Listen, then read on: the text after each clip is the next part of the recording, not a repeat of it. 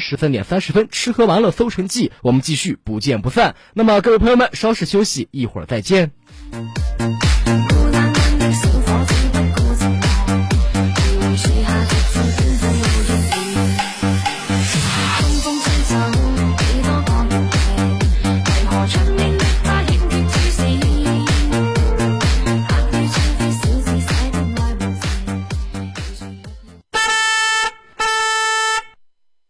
北京时间十三点整。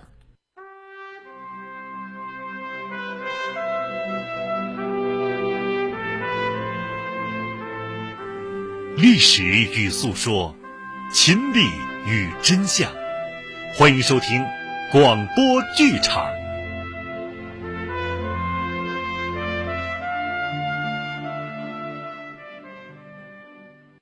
贺龙全传》。二百九十一回，贺龙按照毛主席的指示去拜会林彪，其实是违背他的心愿的。他最不愿意见的、最不爱搭理的就是林彪。他认为林彪这个人很阴险、很奸诈，但没有办法，心说交换交换意见也好嘛。所以贺龙见到了林彪。林彪表面上还挺客气，握手之后让贺龙坐下。贺龙这个人是出马一条枪，心里有什么嘴里就说什么，从来不耍阴谋。因此，贺龙就说：“主席要我跟你谈谈，听说你对我有意见。”林彪把手一摆：“没没没有，我对你没意见。你看这种人多阴险。”他恨不能整死贺龙，嘴上却说的正相反。贺龙接着说：“我批评过吴法宪，也批评过李作鹏，向空军跑飞机到台湾的事儿，我就批评过吴法宪，把他批哭了。可都是当面的，他们背后嘀嘀咕咕的告我的状，不光明正大。”林彪接着就说。他们比你小，有些事想的没你远，也可能反映的有不对之处，有则改之，无则加勉嘛。贺龙又说：“主席让我来征求意见，怎么会没有意见呢？”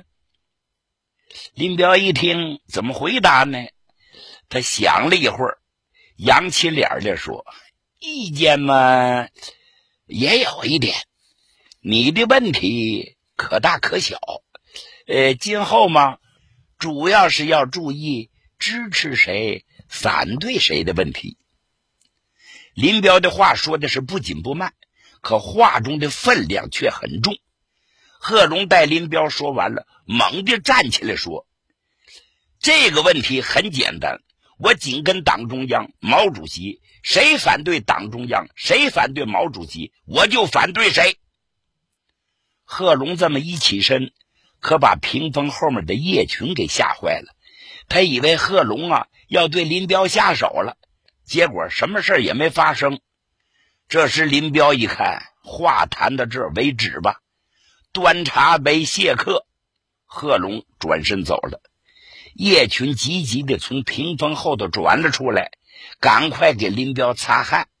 原来林彪啊也害怕呀，被贺龙的动作吓得冒了汗。接着，贺龙又同毛泽东要他找的其他几个人谈了话，但是由于这些人都参加了林彪主持的谈贺龙问题的会议，所以对贺龙都很冷淡，见着面也就是啊啊啊啊啊啊啊啊啊啊，都玩这个劲儿，贺龙便不多说什么了。哎，只是礼节性的拜访了一遍。贺龙从这些人的眼神当中，已料到自己是凶多吉少了。一次，秘书问他要不要做皮鞋，贺龙摆了摆手说：“不用了，够穿了。”再说这个宋志国，自从向叶群表了忠心之后，从九月八日到九月二十二日。先后写了五封揭发贺龙的信，其第一封信写了关于国家体委的所谓“三天销毁一百二十部电台”问题。第二封信中写道：“敬爱的林副主席，结合伟大领袖毛主席的大字报，十一中全会精神的传达。作为一个共产党员，我觉得有些事儿情况很不对头。为避免发生对保卫毛主席、林副主席、党中央不利的事儿。”我再次向林副主席报告几点：一，我觉得贺龙啊，与罗瑞卿、彭真、杨尚昆往来密切，经常密谈。听说贺龙与薛明结婚就是彭真介绍的，后来薛明又将跟他一起工作的一个人介绍给贺龙的外甥廖汉生，这个人是杨尚昆的亲戚。二。常去他家的人神态也不正常，特别是罗瑞卿、彭真问题发生之后，他们很紧张，在空军、海军地方上到处拉人打桥牌，桥牌桌上是无话不说，许多工作在牌桌上解决。罗瑞卿问题揭发后，他们一伙人还给贺龙送去一大筐橘子。三。体委荣高堂天天去贺家，万里也常去密谈，吃喝玩乐钓鱼。柯庆施在上海开刀后，被贺龙拉到西南养病，整天打牌钓鱼，不久就累死了。他们又多方安抚柯的家属，使他有话说不出来。这些情况我很担忧，有疑虑。为了保卫毛主席的绝对安全，特向您们报告我所知道的一些情况。宋志国在九月十九日的信中又写道：“林副主席，我现在又听到和看到一些不正常的情况。为了保卫党中央、保卫毛主席、林副主席的绝对安全，再次向首长报告几点：一。”贺龙本人的房间里保管着一支精致进口的小手枪，夜间睡觉时常压在自己的枕头底下，外出时带上，不知为了什么。他还让身边的警卫人员带上步枪和机枪，并让每天带在身上，这也不知为什么。二，他对警卫人员的教育不是政治挂帅，而是业务挂帅。如教育人家如何将枪法练好，并要求每个警卫人员练得要百发百中。贺龙经常到警卫分队去打扑克，胡扯乱谈，这是在拉拢部队啊，也不让调换，弄得这个分队经常说好。过去出去要跟车，现在对警卫处跟车不满，怀疑心很大。因为怕出事儿，我就敢写出来。我认为这些都是不正常的现象。这个宋志国呀，在九月二十一日的信中又写道：“贺家有枪，八音枪一支，子弹二十发；白狼明手枪一支，子弹二发；十二号猎枪一支，子弹一千零三十七发；十六号猎枪一支。”子弹一千九百八十九发，落款宋志国。还这宋志国还真听话，不闲着。在九月二十二日的信中写道：“罗瑞卿的家里办公桌子下面是贺龙全家的照片，罗瑞卿天天看，但没有毛主席的照片。听说怕人家发现，如有客人去，他们还拿东西掩盖住。贺龙到现在。”还保留着他在旧军队的照片。当叶群看了宋志国写的第一封信的时候，就故弄玄虚啊！他当着几个秘书的面问宋志国：“你揭发贺龙的材料属实吗？若实，我们就送；若不实，就不送。”宋志国连连说：“呃，属实，属实。”当叶群问宋志国写此信怕不怕时，宋志国说了：“为保卫毛主席、林副主席，他什么都不怕。”叶群点了点头。当宋志国写完第五封信的时候，叶群对几个秘书说：“你们写个证明材料吧，证明宋处长送材料的经过。”于是，三位秘书写了一份关于宋志国写材料的情况证明。材料写道：“宋志国同志几次写信给林副主席，反映了有关贺龙副主席的一些情况。九月八日，叶群同志根据林副主席指示，嘱我们将送的来信转给叶副主席，转上信件末尾的署名均用某某某，而未用宋志国同志的真名实姓。”原件均系宋志国同志亲笔誊抄和署名，已存档。文件送出前，叶群同志对宋志国说：“你写的这些材料是否都是事实啊？是我们就送，不是我们就不送了。”宋志国同志说：“完全是事实，我完全负责。”他还说：“为了保卫党中央，保卫毛主席。”我要向首长反映的这些情况，我什么都不怕。他说这些话时，我们三个人都在场。林办秘书张春生、赵根生、张云生，一九六六年九月八日。叶群看了之后啊，晃晃脑袋表示不满意，于是又由他口授做了修改，在前面加了一段话：在文化大革命中。有很多同志来向主席和林副主席反映情况。宋志国同志几次写信给林副主席反映情况。第一封信写于某月某日，是关于体委系统曾于今年五月限令三天销毁一百二十部电台问题。此事报告组织后，经查对属实，文革小组康生。叶副主席、总理都非常重视，并已成立专案组，由谢富治同志担任组长，李天佑同志为副组长。第二、第三封信都是反映贺龙及其他同志的情况，这些都是他亲笔写出的材料。叶群同志。都及时念给林副主席听了，林副主席认为有参考价值，当即批呈主席，并送军委叶副主席。主席阅后，指示连同空军写的五份材料，王新亭副总长写的材料，一起抄写几份，分送总理陶铸先念复制。这些都是叶副主席。直接交军委办公厅陆阳、金涛两位同志承办的。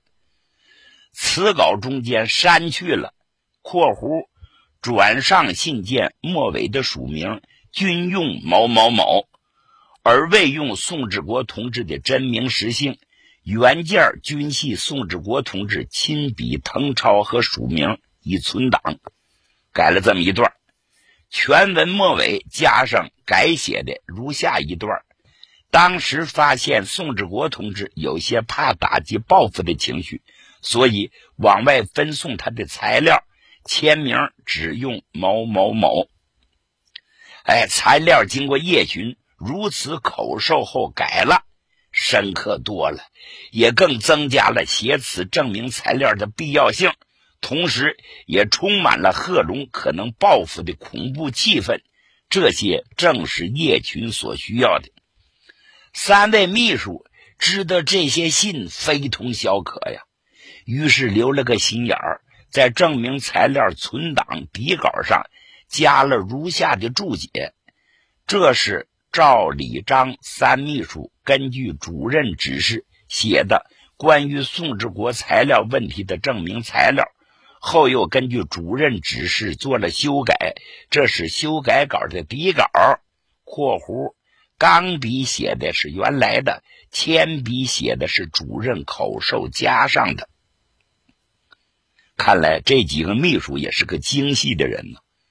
宋志国的五封信引起了中央警卫局领导的高度重视，遂进行了调查。调查中又有人告密说贺龙。有支小枪，文化大革命开始后，放在了董必武的女儿那里了。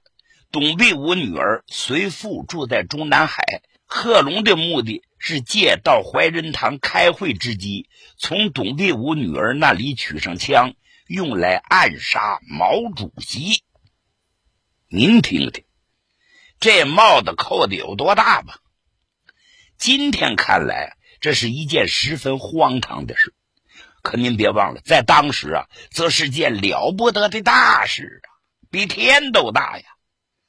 关于此段公案，董必武的女儿后来回忆说，一九六七年春末夏初的一个中午，爸爸刚刚从中央开会回来，走到后院来叫我，我闻声赶忙跑过去。爸爸的神情有些不安，爸爸微微的皱着眉头，看着窗外的蓝天，慢慢的问我说：“是不是贺老总给了你一把手枪？”爸爸的情绪感染了我，我嗯了一声，承认着。爸爸转过脸看看我，两只手扶在后腰，又问我：“这枪？”是不是叶向真在文化大革命初交给你的？说是替贺老总收藏的。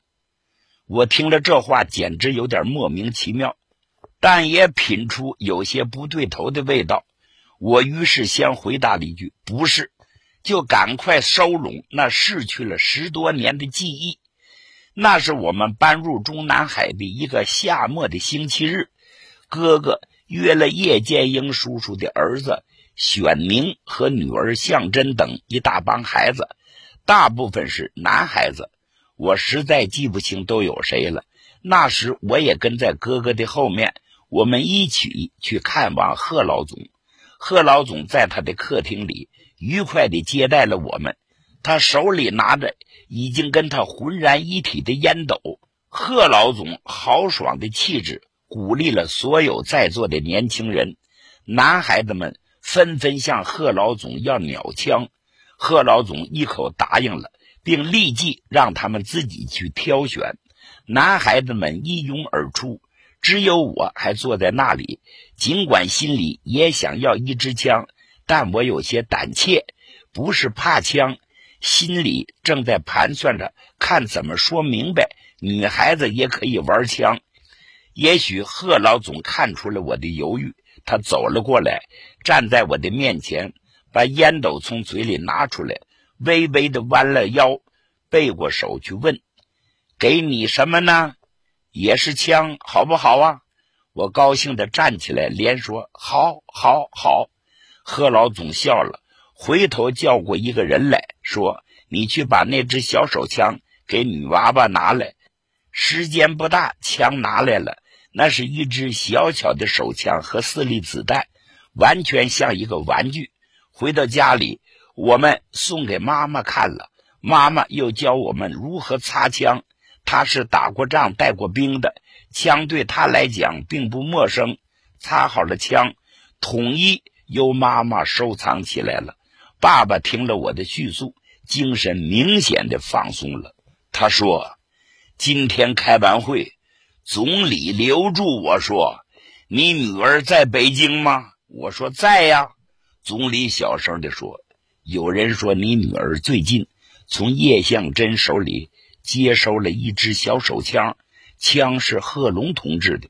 那人还说，贺龙同志借到怀仁堂开会之机，到你女儿那里去拿枪来暗杀主席的。”我听了这个类似天方夜谭的话。感到了无限的惶惧和愤懑。爸爸说：“你去把枪找出来，交到中南海警卫局。现在就去找。”当天下午，在妈妈的帮助下，翻箱子倒柜的找到了我阔别了十多年的小手枪。那可怜又可爱的珍品，被几层布包着，因为多年没有人动它，它都锈蚀了，枪栓都拉不开了。第二天早饭后，爸爸要我立即把手枪送到警卫局。警卫局出了一位三四十岁的男同志，他听了我关于枪的全部叙述后，查看了枪，先轻轻地拉了拉枪栓，拉不动。他又鼓起很大的劲儿去拉，这样才动了一点。他笑了笑说：“这支枪根本没法用了。”他收了枪走了。这就是手枪的真相。咱们再说这个宋志国，出卖了灵魂之后，又多次主动写材料送给林彪、叶群，为林彪反革命集团迫害贺龙提供炮弹。到一九六八年六月二十七日，他又先后写了诬告信十三件，打电话十一次，诬告总参、总政、北京军区、国家体委等单位的领导人，说他们可疑是坏家伙、反革命两面派、反革命分子等，涉及二十一人。宋志国还于一九六六年十月六日、一九六八年三月二十四日两次给林彪和叶群写了效忠信和决心书。信中说：“林副主席和您，这您呢，就是指的叶群，对我这样的信任和重用，使我的一家千秋万代也不能忘记呀。”冒死写给首长有关贺龙的几份资料报告，我知道这个问题的重要性，就是赴汤蹈火在所不惜。宋志国把自己死死的绑在了林彪一伙的战车上，甘当奴才。但是林彪叶群利用完他之后，又把他一脚给踢开了。叶群对吴法宪说：“胖子。”宋志国对我们倒是很忠诚，可他知道的事儿太多了。你给他找个地方吧。于是，吴法宪把宋志国安排到了山西晋南临汾的一所航空学校当了副校长。宋志国本来是正师职，到了那儿却降成了副师职。宋志国是河北完县人，一九二一年出生。中农学生出身，一九三八年参加革命，一九三九年二月加入中国共产党，历任通信员、排长、警卫参谋、副官。文化大革命前调到中央办公厅任警卫处处长。一九七一年九幺三事件后，宋志国因为参与了林彪反革命集团的阴谋活动。于十月二十六日被押回北京，由空军隔离审查。一九七二年十月三十一日，由中央专案组审查。一九七八年五月二十日，经党中央批准，由中华人民共和国公安部依法逮捕，同时被开除中国共产党党籍。对于宋志国写诬陷信的情况。林办秘书张云生写了相关材料，在材料中他说，林彪叶群运用阴谋手段迫害贺龙等我军许多高级干部，目的就是篡党夺权。他们指使一些人写证明材料，以掩盖自己的罪行。我在整理和参加签名的关于宋志国写材料情况的证明材料时。我已发觉这份证明材料是假的，但由于慑于林彪叶群的权势，当时没有据实强辩，事后也没有向毛主席、党中央揭发，因为觉得心里有愧。我曾在林办存档的假证明底稿上偷偷注明，这份证明材料完全是根据叶群授意写成和修改的。